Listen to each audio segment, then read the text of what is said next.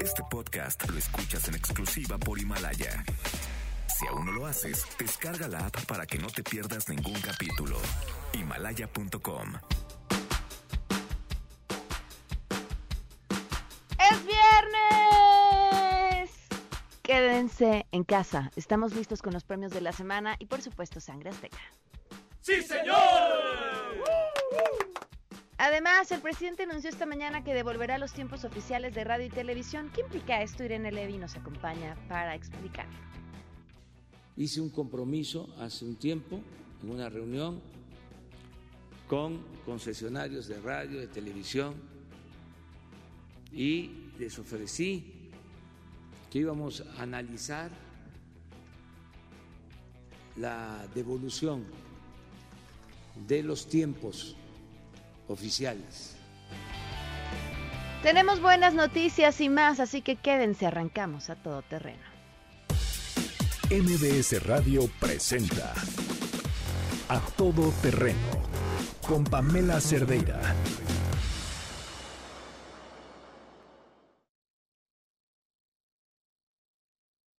Dejaremos momentáneamente de lado los desatinados comentarios de políticos que solo saben hablar de ellos, las alarmantes cifras de la caída en el empleo de Estados Unidos, que leemos como quien ve a lo lejos una ola que sabe que tarde o temprano le va a alcanzar. Hoy quiero ser la voz de otros, de quienes vivimos esta historia no como una oportunidad política, sino a quienes la ola nos llegó, así, de la noche a la mañana, y trastocó nuestras rutinas, nos robó el sueño y cambió nuestros miedos.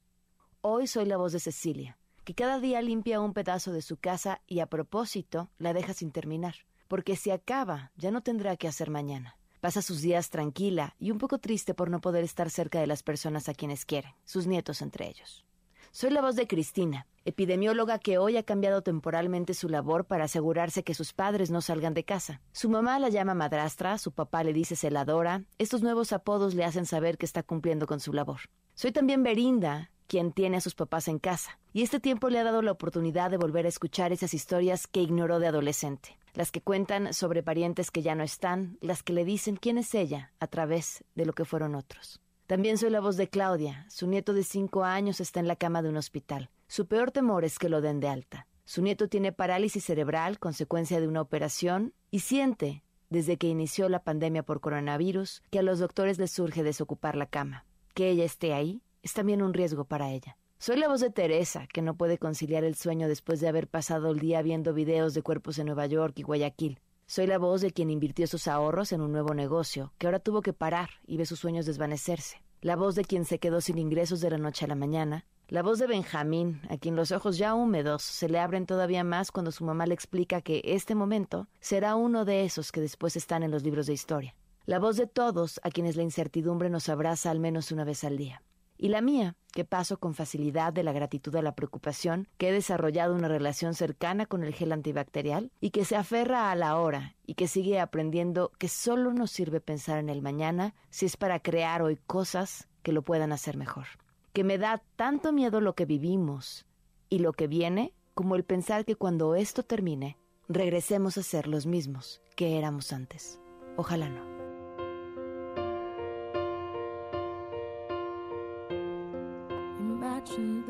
There's no heaven. It's easy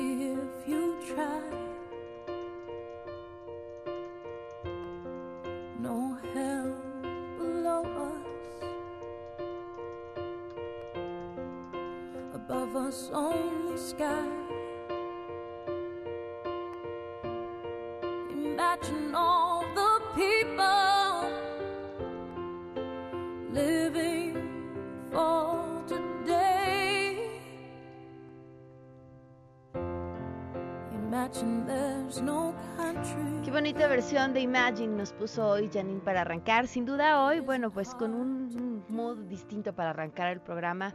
Y es que finalmente creo que no podemos ser ajenos a bueno, nuestras propias emociones, pero también a todas esas historias que hoy estamos escuchando de cómo pues los planes nos cambiaron a, a todas las personas, de la noche a la mañana y nuestra forma de ver el mundo también.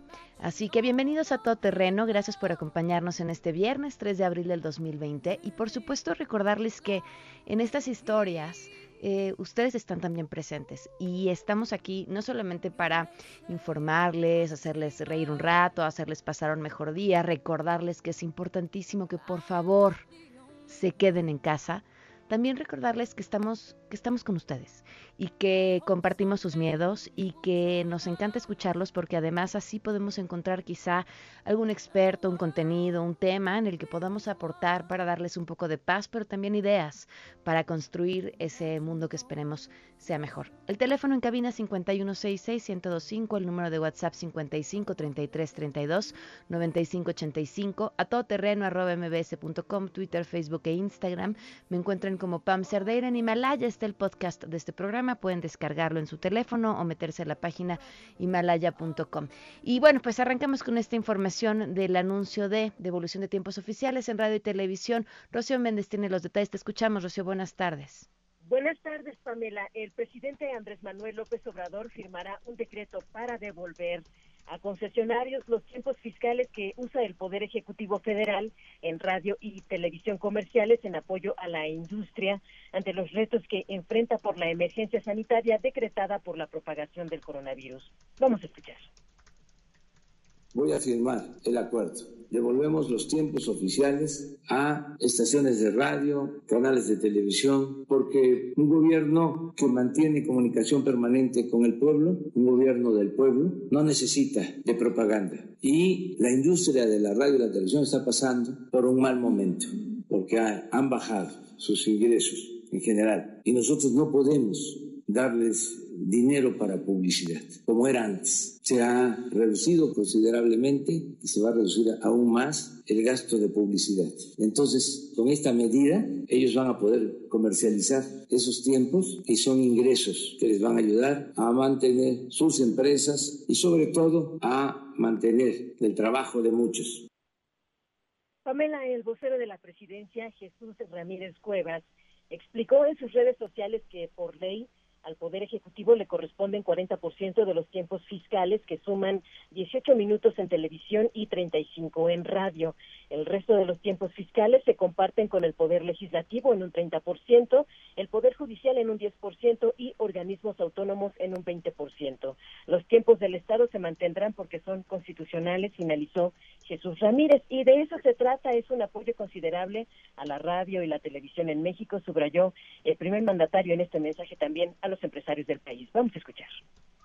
Vamos a seguir informando de otras medidas para ayudar a que la economía se reactive pronto. Yo, a pesar de los pesares, estoy optimista, porque es mucha la fortaleza del pueblo de México, es mucha pieza el pueblo de México. Y vamos a volverlo a constatar, porque vamos a salir bien de esta crisis transitoria. Pamela, el reporte al momento. Quiero su optimismo para un domingo. Muchísimas gracias. Muy buenas tardes, Rocío. Hasta pronto. Hasta pronto. Ah, bueno, justamente para explicarnos sobre este tema nos acompaña vía telefónica Irene Levy, presidenta de Observatel, profesora de la Universidad Iberoamericana. Irene, ¿cómo estás? Muy buenas tardes. ¿Cómo estás, Pamela? Muy buenas tardes. Pues contenta de escucharte y tienes un punto de vista muy particular sobre este anuncio que dio el presidente. Cuéntanos. Pues mira, nos falta información porque no fue claro el presidente, más bien eh, confundió el término de los tiempos porque habló de los tiempos oficiales, que por cierto es un, término que no existe en la ley.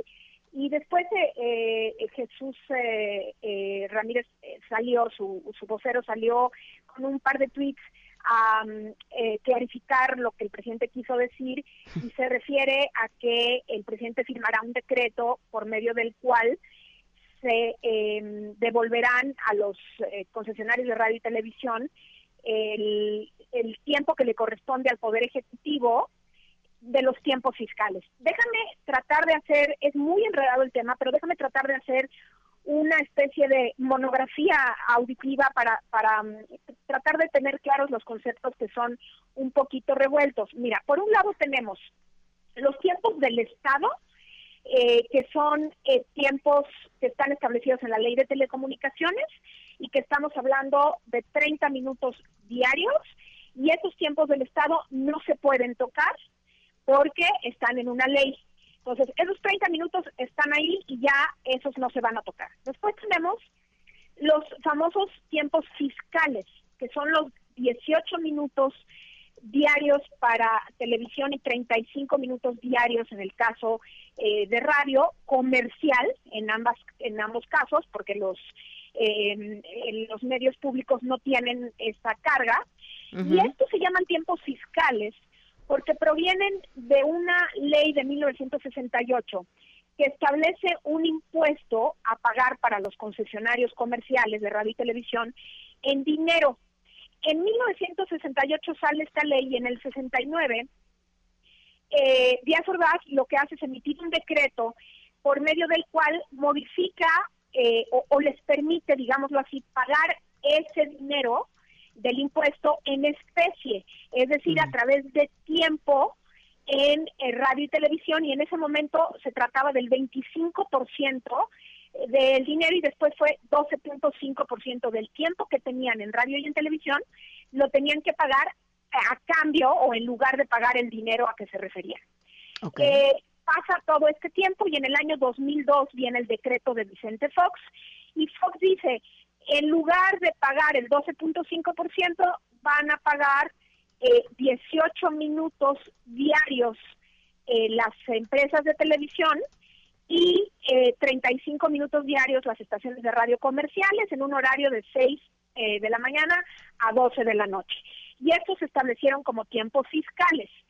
Lo que ya salió Jesús Ramírez a aclarar es que se refiere a estos 18 minutos. Ahora bien, estos 18 minutos están distribuidos no solamente para el Poder Ejecutivo, lo que dice Jesús Ramírez es que solamente el 40% de estos 18 minutos corresponden al Poder Ejecutivo y que serían los que estaría devolviendo, con muchas comillas esto de devolviendo, al, em, digamos, a los concesionarios para que los utilicen como, eh, como, como quieran, digamos, dentro de, eh, Pamela, y eso es muy importante, de las limitaciones que tienen para eh, utilizar los tiempos en, eh, para, transmitir em, eh, comerciales, porque dado que tienen un porcentaje de tiempo en las empresas de radio y televisión comerciales para transmitir anuncios, no puede ser lo que dijo el presidente hoy, que les va a regresar el tiempo para que lo, comercialicen,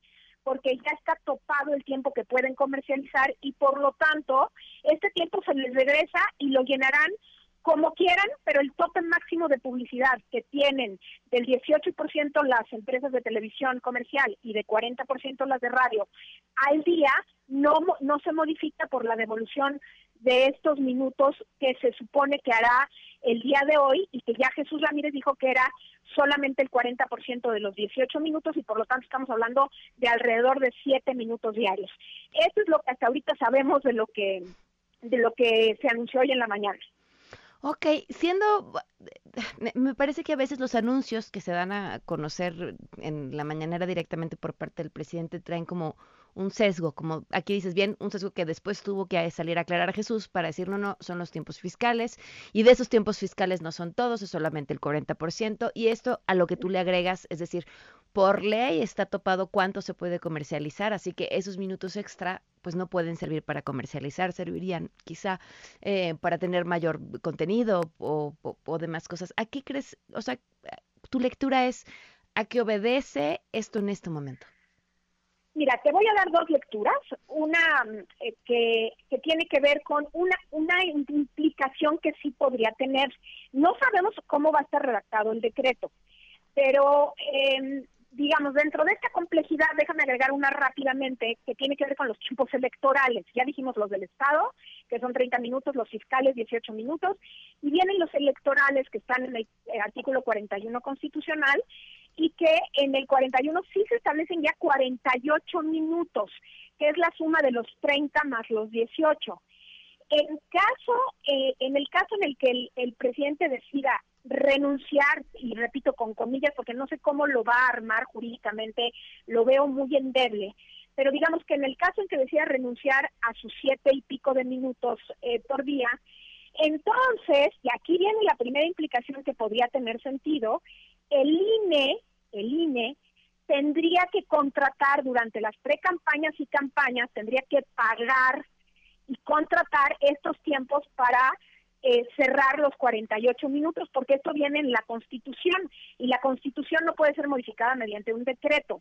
Entonces, esta podría ser una posible implicación que podría, digamos, tener eh, pues, eh, consecuencias eh, económicas para los para los concesionarios de que les contraten durante tiempos electorales eh, los siete, eh, digamos, el porcentaje que, que faltaría para completar los 48 minutos que ya no tendrían que dar ellos de manera gratuita y tendría el INE que completarlos porque es un mandato constitucional.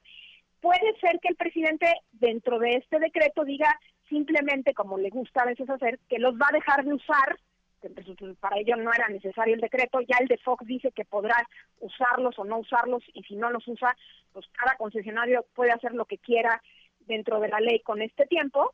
Y entonces, en ese caso, pues si dice que no los va a usar el decreto, pues nos habrá entretenido toda la mañana, querida Pamela, y, me habrá servido para saludarte y saludar a tu auditorio, porque no servirá de nada. Si, si es que dice que no los va a usar, pero que quedan esos minutos eh, eh, salvaguardados para los momentos electorales de, de pre-campañas y campañas. Si no dice esto, entonces la consecuencia será que el INE tenga que contratar este tiempo. Eh, de tal de tal suerte digamos que este pues habrá una consecuencia económica a favor de los de los concesionarios en el momento de las precampañas y campañas fuera de eso habrá que ver cómo redactan este decreto que pudiera también tener algún piso de ilegalidad porque pues como tiene un origen en una ley fiscal el presidente no podría decir que eso ya no se les cobra y modificar, digamos, en ese sentido, el, el impuesto que tienen que pagar, porque tendría que modificarse entonces la ley en su oportunidad. Entonces, vamos a ver cómo se redacta y si es así, pues a lo mejor te digo, nos entretuvo eh, para dejar de hablar un ratito de la crisis económica y del coronavirus y nos entretuvo a todos un rato el día de hoy con el tema de los, de los tiempos fiscales, querida Pamela. Bueno, todo sea por un descanso, sin duda, Irene. Muchísimas gracias y como siempre un gusto platicar contigo. Al contrario, te mando un abrazote. Un fuerte abrazo. Tenemos buenas noticias.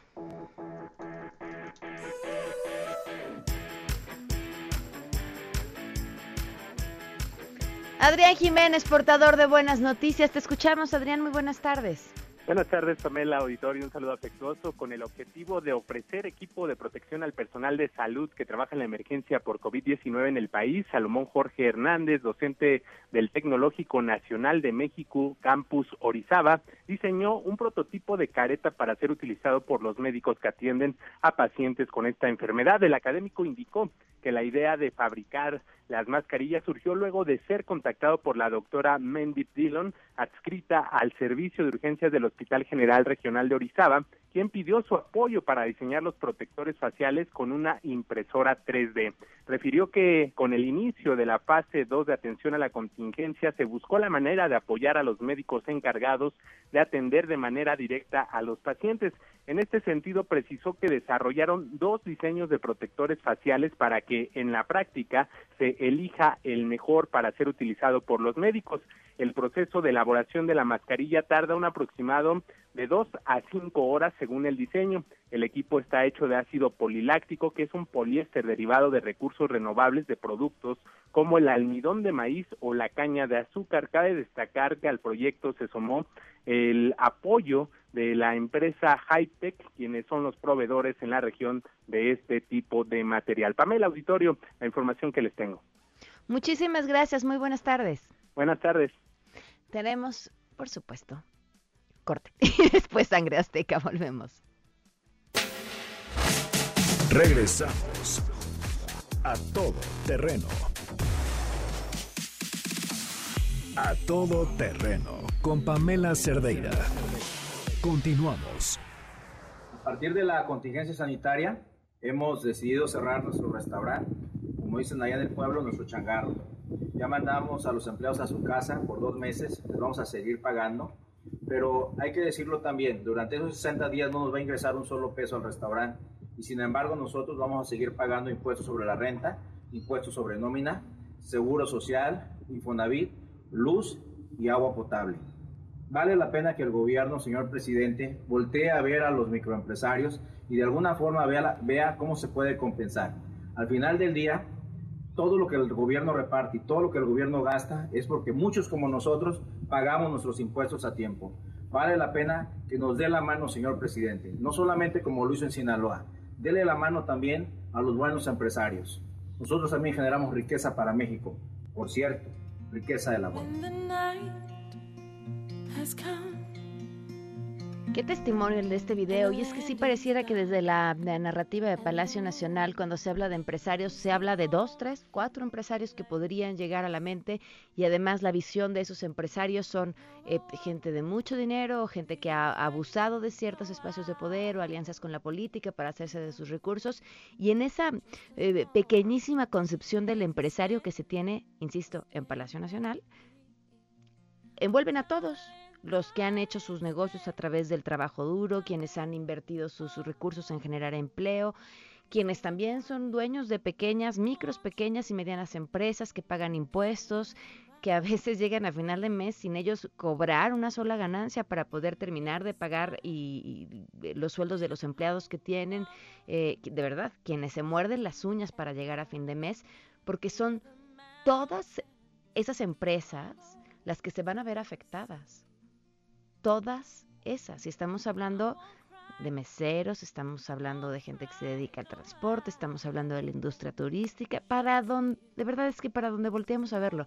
Y cuando lo volteamos a ver y, entendemos la escala de esta cadenita, ¿no? Cómo va de arriba hacia abajo y cómo todo eso va generando pues pérdidas de empleo a, otras escalas eh, que ni siquiera teníamos en mente, pues uno se llena de preocupación. Vamos a estar al pendiente de este mensaje que el domingo del presidente Andrés Manuel López Obrador, por cierto, va a haber una transmisión especial de MBS Noticias para que estén al tanto de esta transmisión el 5 de abril. Y en otros temas, queríamos llenar este espacio pues de cosas también lindas. Necesitamos todos voltear a ver a otros recursos, otras cuerdas de donde agarrarnos para salir adelante de esto que pues no lo veíamos venir y que además pues nos ha movido el tapete a todos de la mejor manera posible. Por eso le agradezco inmensamente a Tania Karam que nos acompaña hoy en la línea. Tania, ¿cómo estás? Muy buenas tardes. Mi querida Pamela, como siempre un gusto saludarte y pues aquí para tratar de echarles ánimos también, ¿verdad? Con esto que estamos viviendo. ¿Qué recomiendas, eh, Tania? Queremos eh, hacer eh, a lo largo de estos días, pues hablarle a gente como tú y que nos digan, ¿ustedes qué hacen? ¿Tú, tú qué haces para estar mejor?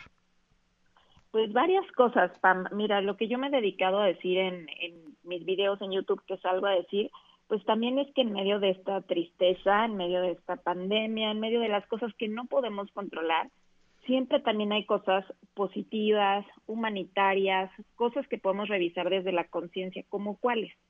La primera, les invito a que revisen su lenguaje, desde ahí, desde cómo estamos hablando, porque no es lo mismo decir, sabes que estamos aquí todos encerrados, sabes que estamos confinados, porque eso suena a una imposición. O sea, si te fijas desde ahí, la energía es como, qué horror, estamos aquí todos encerrados. Y lo podemos cambiar a algo mucho más sencillo como, estoy en un retiro voluntario. Eso apela a la conciencia. ¿Por qué? yo estoy en un retiro voluntario porque sé que es lo mejor para mí, para mi familia, para todos los demás, porque sé que no salir salva vidas, porque aunque parezca que no estoy haciendo nada, si no salgo, aplano la curva. Entonces quiere decir que es distinto, ¿no? Yo lo estoy haciendo porque es lo mejor para mí y un, dos, tres por mí y por todos mis compañeros y por toda la humanidad, ¿no? Entonces es distinto. Ahí ya no es una imposición. Entonces lo primero es les invito a que revisen su lenguaje porque desde ahí se van a llenar con una carga más negativa o también desde un lado que invita, que es distinto a eso. Dos, también los invito a que revisen, eh, hay personas, Pam, que siempre están persiguiendo la felicidad y hay personas que persiguen la felicidad o que eligen la felicidad. Para las personas que se la pasan persiguiendo, nunca nada es suficiente, nada de lo que hacen. Hacen y hacen y hacen y hacen y lo único que pasa es que acumulan cansancio, porque están haciendo lo que tienen que hacer, otra vez, como desde el deber ser, pero entonces no estoy realmente feliz, ¿no? En cambio, las personas que eligen la felicidad, pues mira, esto es lo que tengo, esto es lo que hay, y con lo que tengo hoy, entonces voy a pasar a un siguiente paso que es darme cuenta que sigo estando lleno de opciones. Y hoy quiero hacer énfasis en esa palabra, Pamela, porque no se trata solo de tener ni dinero, ni el oro, es más, cuánta de su ropa lujosa están usando, de sus joyas están utilizando. A lo mejor ahí estamos todos en nuestras casas con nuestras ropas más cómodas, sin usar ningún tipo de reloj, sin ningún tipo de esas cosas, pero lo que sí tenemos son opciones. Y me gustaría recalcar el mensaje en eso. Tengo la opción de, porque sigo teniendo la opción de levantarme todos los días. Tengo la opción de seguir siendo una buena madre. Tengo miedo pero sigo siendo una persona proactiva. Tengo miedo, pero soy protectora. ¿Sabes? Tengo la opción de ser buena madre, buen padre. Tengo la opción de ser resiliente.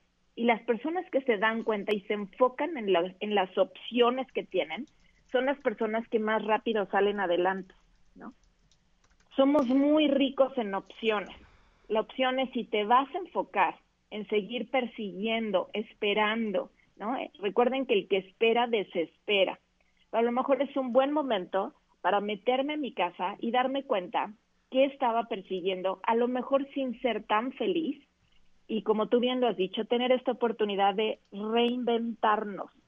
Somos muy ricos cuando nos dedicamos a observar todas las opciones que tenemos, cuáles son las opciones que tengo para hacer lo mismo que me gusta hacer, pero de una manera diferente en la que voy a dejar de estar tal vez persiguiendo cosas y encontrar una mejor manera de hacerlo. Sí, sí va a ser una manera distinta, pero también mi mensaje va mucho enfocado a esto.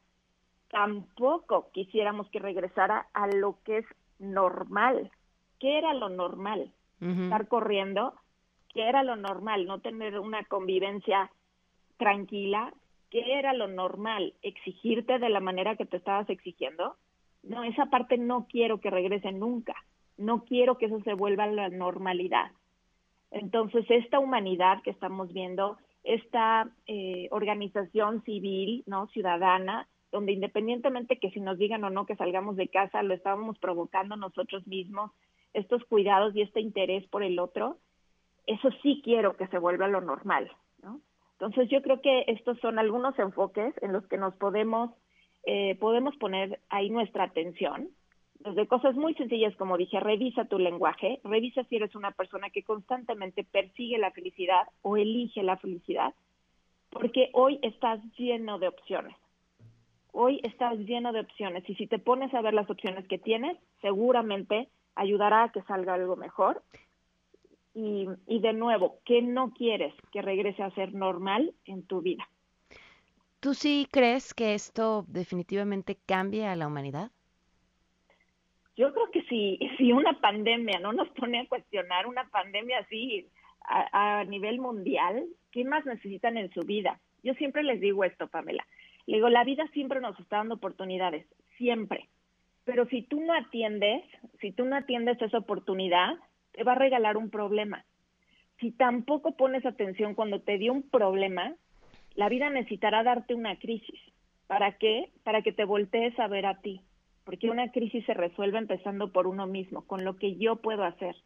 Por eso, lo que yo puedo hacer es quedarme en casa. Pero hay dos opciones. ¿Cómo te vas a quedar en casa? Sufriendo, enfocándote en la única opción que no tienes, que a lo mejor es no salir, o dándote cuenta que tienes 100 opciones adentro de tu casa. Y yo sé que al ego le encanta aferrarse en la que no tiene, en el muchacho que no le hace caso, en la opción que no puede salir hoy de su casa, en lo que en lo que no puede tener, si te aferras a eso, solamente te vas a frustrar. Pero de nuevo, ¿qué quieres? ¿Oportunidades, problemas o crisis? Está ¿qué estás, ¿qué estás tú aprovechando? Digo, ya nos diste una cátedra prácticamente, pero ¿qué estás tú aprovechando a hacer en estos momentos? Híjole, ordenar muchísimo parte de la abundancia, yo siempre les digo, empieza por el orden. O sea, en mi casa me he puesto a ordenar muchísimo, pero también no se trata solo de hacer. He tenido más tiempo para meditar, que de verdad, cuando me dicen, ¿cómo te das tiempo para meditar? Yo les contesto, es al revés. ¿Cómo haces tu vida sin meditar? Sin contactar contigo, con tus emociones. porque si no, no vas a aprender qué es lo valioso y qué es lo que no tiene valor. Y vas a seguir haciendo lo que no tiene valor como una rutina diaria. Entonces me dedico a meditar, me dedico a ordenar muchísimas cosas, me dedico tú como yo que tenemos un programa de radio y que hacemos muchas cosas, o, sea, o salgo en la tele o etcétera, hay que organizar el material y me pongo y me cuestiono cómo voy a servir más con el trabajo que hago. Porque yo siempre digo que la vida nos coloca en el lugar o donde aprendemos más o donde servimos más. Y yo doy gracias, si este es el momento en el, en el lugar en el que tengo que estar, pues va a ser el lugar donde aprendo más si no estaría en otro lugar. El punto es que donde sea que yo esté, y si crees que eso es tu campo de concentración, pues aquí es el lugar donde voy a aprender más. Y esa actitud de humildad yo creo que es algo que, que nos lleva a la paz, porque cuando actuamos desde la arrogancia, pensamos y queremos controlar todo. Hoy puedo relajarme y decir, no está en mí controlar esto, que sí puedo controlar, puedo seguir controlando lo que voy a ofrecer, puedo seguir controlando lo que les doy a mis hijos, puedo seguir controlando mi casa y eso es tal vez mucho, mucho, ¿no? Es suficiente. Y también lo que decía, pensar qué es suficiente. Para las personas que hacen mucho, para las personas que se las pasa, se la pasan persiguiendo, también creo que pueden verlo como un como un descanso para el querer controlar. Y en vez de querer controlar, ocupen esa energía para saber cómo se van a reinventar en su relación de pareja, en su relación con sus hijos, en su relación con su casa, con todo lo material que llevan. Otra decisión que yo he tomado es, bendito sea Dios ahora que estoy metida en mi casa, veo cuántas cosas tengo que puedo donar, que ya no necesito, y decidí llevar una vida también mucho más ligera. No es que tenga muchas cosas, pero aún así me dije, puedo, puede ser todavía más ligero. Tania, como siempre, un bálsamo escucharte. Te agradezco muchísimo que nos hayas acompañado el día de hoy. Con muchísimo gusto, Pamela, y que recuerden qué quieren que sea su normalidad, ¿no? Así es. Te mando un estoy deseando lo mejor y también a ti, Pam, que yo sé que estás haciendo un gran esfuerzo eh, en tus transmisiones, en darles ánimos a todas las personas. Gracias por ser la voz de muchos. Gracias, Pamela. Gracias, Tania. Un fuerte abrazo.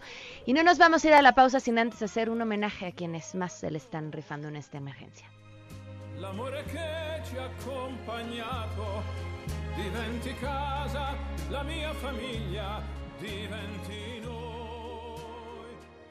En A Todo Terreno reconocemos a los héroes que libran esta batalla desde la primera línea, como consultorios, hospitales e instituciones. A todo el personal de salud, muchas gracias.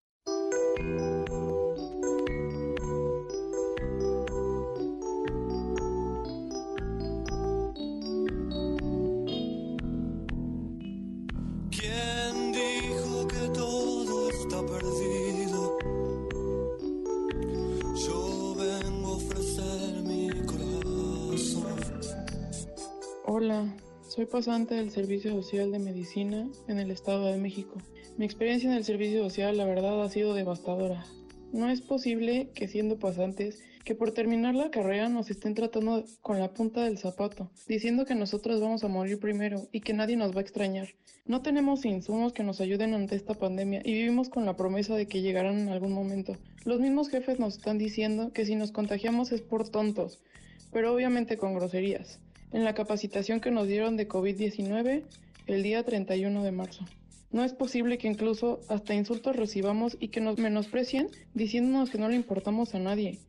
Soy humano y la verdad este tipo de comentarios hacen llorar a cualquiera. Regresamos a todo terreno. A todo terreno con Pamela Cerdeira. Continuamos. Ladies and gentlemen, señoras y señores, ha llegado el momento de presentar con orgullo el galardón a lo más selecto de la semana. Los premios de la semana en A Todo Terreno. Ya está Sangre Azteca con nosotros. ¡Señor! ¿Cómo está, chicos? Bien, bien, bien, todavía. Yo no puedo dejar de recordar que tenemos un sobreviviente del COVID-19. Lo mandamos al epicentro, allá a Italia, y, y, regresó como si nada. Muy bien, ¿eh? Me llamo Will Smith en Soy Leyenda. Sí, me cae que sí. Pues vamos a arrancarnos con nuestros nominados. Quien también es leyenda, pero porque Twitter le bajó ya uno de sus tweets, es el padre Solalinde, que se está convirtiendo en nominado frecuente. ¿Qué hizo? Pues ofreció en Twitter un remedio casero para combatir el coronavirus, que por supuesto no voy a repetir, porque él dice que eso te protege contra el coronavirus. Y no, ¿saben qué los protege, señores de Sangre Azteca? ¿Qué, qué, Dime. La sana distancia. Eso sí. Pues llega a Twitter que le borra su tweet y este y nosotros lo vamos a cantar. Échenle. ya se apuntó a recomendar. Tuiteando así, el padrecito llegó, llegó. Toma manzanilla para la gripilla y diente de león para la tos. Agrégate verde si el cuerpo te duele, juntarás los tres, sabe de diez. Tómalo seguido, verás que te ha servido. Ah, pero no es cura, remedio es. Ay, qué bonito, porque cura es el cura y este es el remedio que nos dio el cura, que no cura, por cierto. Se la cura nada más. Ay, qué simpáticos. Vamos con nuestro siguiente nominado. Bueno, pues nos vamos con el director de prestaciones médicas del IMSS, Víctor Hugo Borja, quien en la vespertina, o sea, esta conferencia que se hace en la tarde para hablar acerca de cómo va el avance del coronavirus, tuvo un lapsus. Vamos a escuchar lo que pasó después de que fue cuestionado sobre los requisitos que tenían que cubrir los pacientes para acceder a una incapacidad en línea. Mi nombre es Víctor Hugo, Víctor Hugo Borja, soy epidemiólogo y director de prestaciones médicas del IMSS. ¿Cuáles son los requisitos para que las personas tengan acceso a esta incapacidad? Tener los síntomas de, relacionados con coronavirus. To- Toda persona que tenga fiebre, cefalea, ¿cuáles son las otras?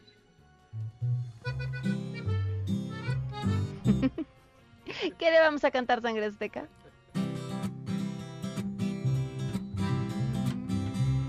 Tanto decir que es un médico bueno. Se olvidó al responder síntomas de un enfermo. Por querer ser alarde y sentirse un experto, se olvidó al recordar los detalles pequeños se olvidó de decir. El director del IMSS no le supo decir. El director del IMSS ¡Ay, qué bonito! Vámonos a nuestra siguiente nominación. Él es Julio César Chávez Jr., hijo de la estrella de box Julio César Chávez, quien ha demostrado en varias ocasiones, pues no ser el lápiz más afilado de la caja, ¿verdad? En esta ocasión, el hijo del boxeador nos dio una lección sobre biología al tratar de explicar el origen de un murciélago. Vamos a escucharlo. El murciélago, sin. O sea, se me viene a la mente, es como una rata violada por un chanate. Y ya salió así, con alas. ¿Qué le vamos a cantar? Aguas con las ratas, aguas las ardillas, porque ahí les viene el chanate violador. El chanate violador. Dice así, después de esa horchata salió algo bien raro. Tienes de las alas y tenía un video extraño. Todo por la culpa del chanate violador. Chanate violador. Chanate violador. Chanate violador. ¡Qué bonito, sangre azteca! Ahora el premio El Patán de la Semana se lo lleva Billy Joe Saunders, campeón mundial de peso supermediano por la Organización Mundial de Boxeo. Bueno, les cuento, resulta que este británico subió un video en el que enseñaba a los hombres cómo golpear a sus parejas en estos días de contingencia. Intenta ser paciente, intenta mantenerte calmado, pero al sexto o séptimo día estás a punto de explotar. Entonces ella viene hacia ti, escupiendo veneno, y cuando esté por explotar le das pum en la barbilla. Fue parte de lo que dijo en un video. Tras las críticas, este patancito se disculpó diciendo que nunca toleraría la violencia doméstica. Y si viera un hombre tocando a una mujer, él mismo lo rompería en pedazos. Ajá, después de haber dado tips de cómo hacerlo. Y no es un tema menor, porque justamente en estos días hemos abordado en este espacio como es que las cifras de violencia en contra de las mujeres aumentan justamente por el aislamiento. También hay datos ya de terror del número de, de, llamadas que se han recibido justamente pidiendo ayuda por casos de violencia doméstica. Así que su chistecito no tiene nada de chistoso. ¿Qué le vamos a cantar? Vamos a ayudarle para que se disculpe, claro que sí. Era feliz en su matrimonio, pero nunca falta siempre un macho demonio. Arrepentido por sus tonterías, él le pide a ella perdón de rodillas. Desde hace ya algunos días recibe cartas con cursilerías, un Twitter lleno de amor de poesía, así como mi cielo, te prometo por todos mis pósters de Chávez, mis calzones autografiados de Tyson y todas mis películas de Rocky que ya no vuelve a pasar. Para que vuelva la alegría. ¡Qué bonito, sangre azteca! A ver, tenemos dos nominadas y voy a ser veloz. La primera, el conductor de televisión que estaba haciendo una transmisión desde su casa, se le cayó el teléfono y vimos que en realidad estaba en chones. Vamos a cantarle. Claro que sí. Vamos a cantar. Unos lo usan largo, otros lo usan muy corto, unos lo usan más largo y otros lo usan más corto. Unos lo traen pegado y otros lo tienen suelto, unos lo traen bien pegado y otros lo traen más suelto. ¿Por qué será que a Ricardito le gusta tanto andar en boxer mientras transmite todo enseñando? ¿Por qué será que a Ricardito le gusta tanto andar en boxer mientras transmite todo enseñando? Es el boxer, es el boxer. Es el boxer, es el boxer. ¡Bravo, Sangre Azteca! Y para que no digan que nada más nominamos 4T, vamos a nominar ahora al expresidente Felipe Calderón. ¿Qué pasó? Bueno, pues se acuerdan que el fin de semana pasado el presidente fue a Badiraguato y entonces se encontró con la mamá del Chapo y entonces fue y la saludó y le dijo no te preocupes, recibí tu carta, ya la leí. Entonces el expresidente publicó una imagen de ese encuentro y dijo, ah, ¿quién es ese hombre que sale por ahí? De inmediato, Mariana Gómez del Campo, sobrina de Margarita Zavala, dijo, pues rápidamente que se trataba del hermano mayor de, eh, del capo del Chapo Guzmán. Y entonces, de inmediato, Beatriz Gutiérrez Müller, quien regresó, dijo a Twitter por la contingencia, se encargó de aclarar que se trataba de un médico de la zona, no del pariente del Chapo. Así que, ¿qué le vamos a cantar, Sangre Azteca? Hoy, mientras veía a nuestro mandatario con un médico de la entidad, algo me trajo de nuevo a mi mente y al ver la foto quise comparar. Tenía su cara y también su cuerpo, tenía bigote y me estremecí.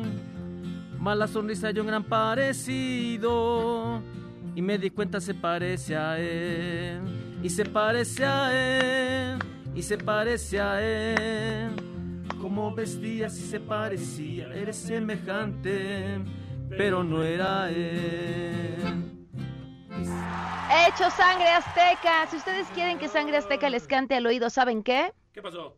Pues no les va a poder cantar al oído, así que pónganlos en Spotify, escuchen sus canciones, sus discos, síganlos en Facebook, hagan Facebook Lives con ellos y así sí los van a poder tener cerquita, porque Uy. ahorita hay que quedarse en casa. Chicos, me ponen musiquita bonita para hablar acerca del Infonavit. Claro que sí. Te vamos a poner Oigan. la canción de Contrata ya Sangre Azteca para el Infonavit.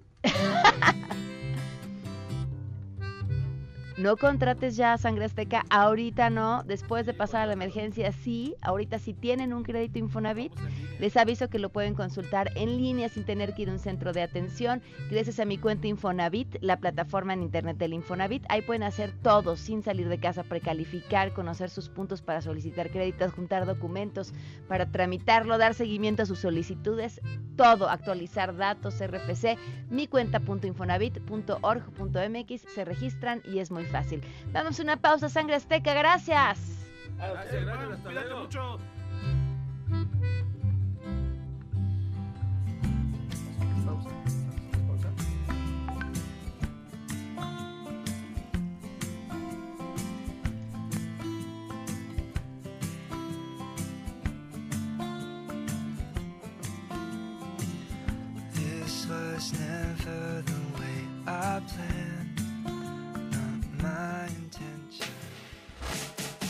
Regresamos a todo terreno. A todo terreno con Pamela Cerdeira. Continuamos.